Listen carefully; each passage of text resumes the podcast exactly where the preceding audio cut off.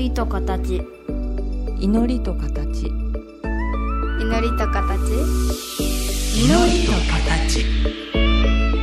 この番組は真言宗僧侶天野幸雄と大原美術館の柳沢秀行が祈りの世界その世界が形となったアートのあり方をテーマに言葉を織りなすトーク番組です目に見えないけど感じるもの。それが祈りの世界。その世界が形に転じたアートの世界。全く別分野で活動する2人の少し不思議で面白深い問答にお付き合いくださいませ。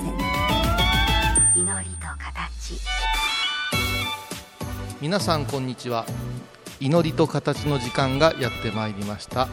お相手は倉敷構造寺住職天野幸雄と大原美術館の柳沢秀幸です。よろしくお願いしおます。願いします。前回から柳沢さんの名前先に言った方がいいんじゃないかなと思いながら今回も始まってしまいましたがこの響きどうでしょうかね。カラオケボックスじゃないんですよね。今日日カラオケもここまでの響きはあれです来ちゃいましたねねえあのこういうさんとここで番組をね作れる日が来るとは思いませんでしたあがりがたいことです。あの私にとってはこの美術館の中でも一番好きなところであり一番苦手なところでもあるんですよ。ほあの我々ここから東洋館と呼んでますけどもうはいあの前回お送りした工芸館からもう胸続きでもともと蔵だったところを改装してるんですけれども、えー東洋の古いものをご覧いただく中でも今我々がいるのが石仏室とつい言ってますけどももう仏様仏像それも石でできた仏像がずらずらと並んでる空間なんですがたまらないですよね大ごっつおですよ。これははい。はい岡山弁でいうとこの。はいごちそうですね。すごいもう仏塔がね一つ一つ仏塔ってねあの仏様の頭と書くんですけどもがずらりありましてですねもう一つ一つをこう見入ってましたらあっという間に時間が過ぎるというそういう空間です。でまたものすごく近くに寄って見せていただきますんでね。うん。こりゃすげえなって感じですねああの大原美術館っていうとヨーロッパ大西名画をね皆さんご覧になるけども、ーうん。実はここにある仏様もあの仏教美術の研究者にはあのよく知られている評価のとても高い場所なんですね。ただ私最初苦手な空間って申し上げたのが、はいもう美術館の学芸員ですから、うん。ここにあるそれぞれの作品についてもちゃんと分かってないといけないんですけれども、うん。わかんない。あの中国の古い古いといってもいろんな幅のある古い時代のさまざまな仏様がいらっしゃいますしはい。えーさすがにここまでは聞かれてもわからないこういうさんに教えてほしいようなものばっかり並んでるのでついここに来るのは大好きなんですけども、うん。学芸員として何か答えろと言われると何もわかんないというような場所なんですね。うんうんうんでもねあの先般も、えー中国の仏教美術にお詳しい専門家の方にひとしきりご覧いただいて、うんはい。あの名品図録を作りたいからはい。何点か選んでくださいとお願いしたんですけど、うんうん。絞りきれないというお答えをいただくような場所ではあります。いやこれはねオールスターですからねはい。年代を追うて、国を追うてはい、まずあのお釈迦様は500年間自分が亡くなって500年間は自分の姿を描くな刻むなとおっしゃったはい、遺言が有名で。はい、もうそれ我慢できへんようになったお弟子さんが足の裏を描くという奇想天外な発想になってこれが仏足石ですよね。はい、はい。でこの足の裏にいろんな宇宙を詰め込むわけですよね。もだからあの星の星座表みたいになっていくわけですよ。ですよね、ありますよね。で気づくとだんだん大きくなって扁平足になっていくといううん、偉大すぎるな。ってうん、日本はねそれを模してね空海お大様のね足跡というわけにいかんからってわらじを大きくするんですよね発想が。だからわらじを見るとお大師様やってなんですけどその後ですよ。はい、お釈迦様の一生を多分まあ、今最古がガンダーラと言われてるのかな。あの地方の名前なんですけども石仏刻んでらっしゃるはい。これはねお生まれから入滅までの一大絵巻を最初やったんじゃないかなと思うんですよね、うーん。でそこでやっぱ説明したんでしょう。はいこんな場面があったんだよって言ってその後発展していって中国人が入ってくるでしょ？はい。持って帰りてえわけですよ。うん。でも石に壁に刻まれてるじゃんってことになって、はいはい。そっから鋳造とかさはい。乾漆が生まれてくるんじゃないかなと思うんです。持ち運び自由みたいな、はい。でここで驚きは持ち運べんじゃんって言った当時の壁にあったものがそのままそっくり来てるっていう。ね、っていうことはどっかのタイミングであの頭だけね、はい。あの落としちゃったわけですけれどもあのいくつかのここに並んでいる仏様の頭仏塔の中ではうん。あの祠洞窟のここの壁のこれですよと持ち去られた後まで分かっているものもいくつかあったりします。いやーあのねはい、ラホツマニアにはぜひ来てほしいですね ラホツマニアね。ラホツマニアのねもう一つここの上上がったところにねはい。ガンダーラの仏塔があるんですけど、うん。これ絶対手塚治虫さんがモデルにしたなっていう 男前がいますはい。あのラホツはね流れてますよね毛がうん。それはここグリグリではい。柳沢さんに質問するの申し訳ないけどここの仏様の特徴でちょっとこう得意なこの今12345人のね5尊のねはい。一つ足りないものがあるんですよね。その共通の日本のザ・仏っていう人相から一つ欠けてるものがあるんですよね、人相？うん、え、ここの額の、そう。白号がはい。どの仏様にも刻まれてないんですよ。はい。ってことは白号は後からどんどんどんどん発達した歴史なんでしょうね、うん。今僕さらっと当てたけどもうちょっと褒めてほしいな。あそう？いやいやごめんごめん知ってるもんや思うんだけど はいはいはい。あとね入り口入ってすぐ横に体を持っていきますとですね、はい。真横から見れるんですけどそうなんですよね。う鼻の高さが違うんですよん。なるほどね。この鼻の高さと耳の作りが違うところがねうん。たまらんとですよ そしてねやっぱ如来と菩薩が交互に来てます、ねうん。そしてこう中央に行った時にはい。これは言っちゃダメなんでしょうけどね日本人は言いますよね阿弥陀三尊像にしたいんですよ、あうん、でものルーツなんでしょうけど、あ。はい。ここは多分学識的には特定しちゃダメなんでしょうねうーん。でもどう考えても真ん中が如来様ではい。観音聖子ですよねはい。いいですね 素晴らしいですねこれね、はい今この場所に据えてしまっていますから、はい分かりづらいんですけども先ほど別のね仏塔でおっしゃったように、横とか裏見ていただくと大きな驚きがあるんです。ほ裏面ちょっと覗き込んでいただいてもうよろしいで失礼すかします。おお仏様。実はねこれ裏あの気をつけて見ていただくと仏様が全部彫ってあるんですよね。シルエットの仏様がですね。はい5センチ6センチ台のピャーッと掘られてるんですね。あこれはじゃあ後ろからも拝めるようになってたんでしょううね、ん。あのー確実かどうかわからないんですけど、うん。これがまあ中国のとある村から運ばれたっていう記述が残っていて、ただその記述の元が何だかわからないんですけれどもですからもともとあのもっと広がりがあったものの一部だとは思うんですが、まあ、後ろもね今ご覧いただいたように全部毛彫りでねシルエットの仏様があるっていうこれあの日本の国の重要文化財になっているものではあるんです。いやーだってお顔がちょっと遊牧系なね雰囲気でなるほどね。はい。はあよういでくださいましたねねねでもね我々からするとやはり戦時下で中国から持ってきちゃったのかなとかね。あの美術館としては何も悪いことはしてないんですけども、うんうん。で今、ね、ようおいでっておっしゃっていただきましたけども我々はそういう心でお迎えはして今ここにいていただいてるんですけどね。あの一方ではそういう緊張感のある部屋でもあるんです、ね、あなるほどなるほど、はい。うん。えー、とこの調子でいくと多分3日間ぐらい話しそうなんで 一旦休憩しましょう。はい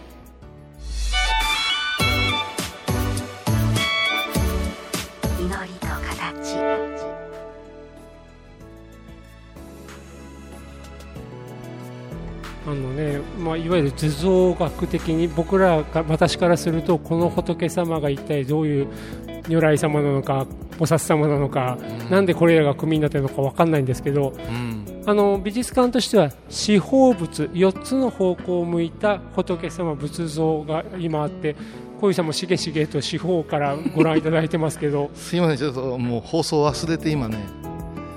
なるほど。なるほどこれはお釈迦様のですねはい。4つの代表的な陰陽がありますね。はい。ゴーマの陰陽もありますし。ゴーマ。はい。こはい。っちを伏せてますよはい。ねはい。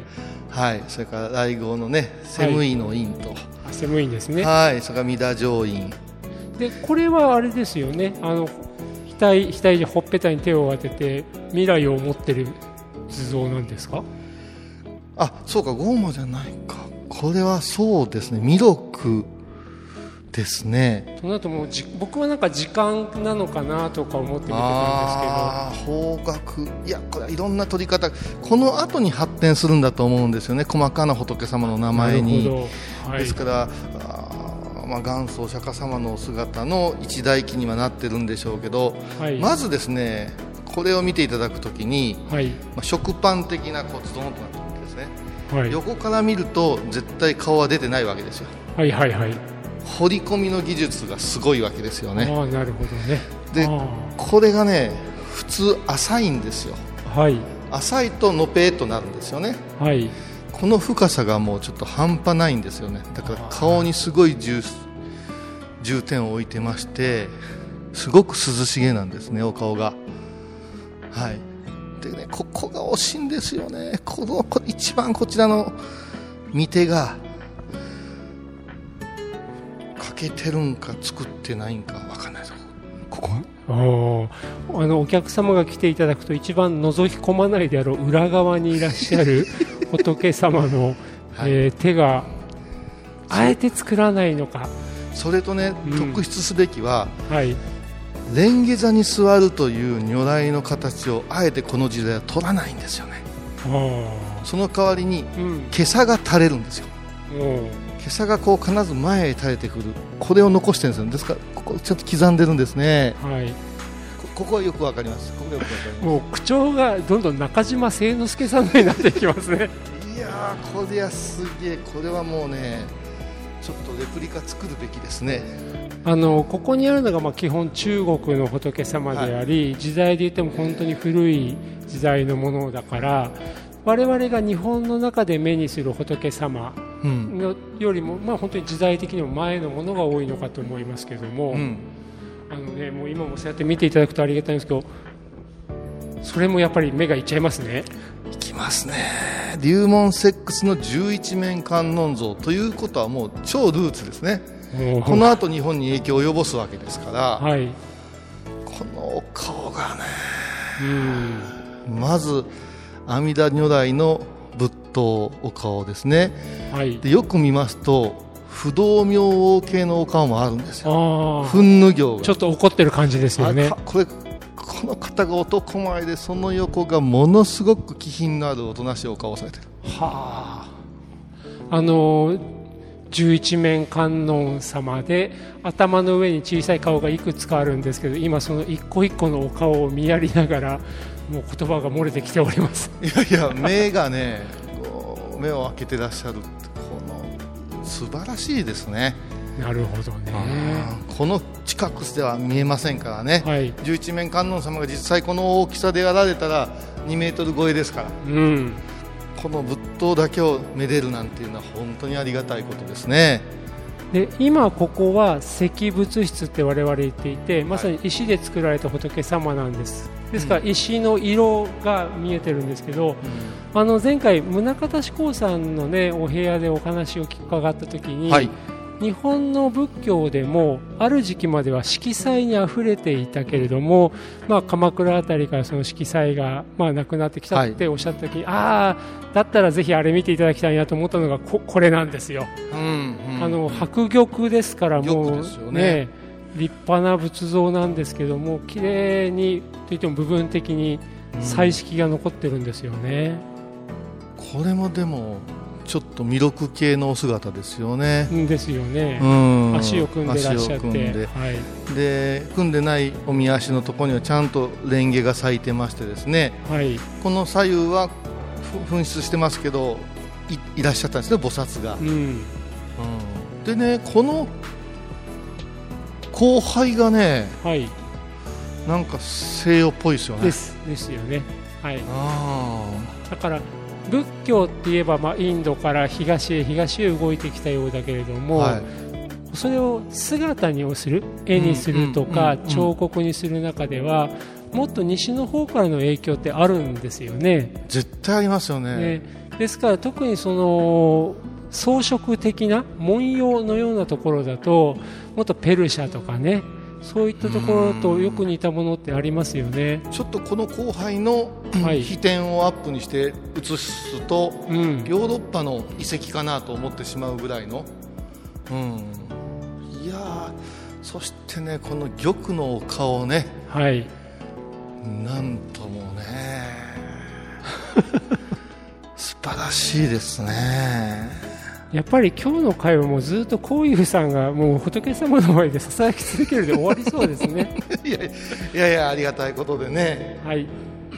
ちょっと我を忘れてますえーまあ我々石仏室と呼んでるこのとても声が響くお部屋のみならず、この後1階2階にも仏様がたくさんあってご覧いただきましたけれども、はい大原美術館にこういった仏像がたくさんあるって実はあまり知られてないんですよね。知られてないでしょうね。その本館のインパクト、それから現代アートのインパクトがすごいですからね。うん。うん。で宗像志功さんの後にここですから、はい。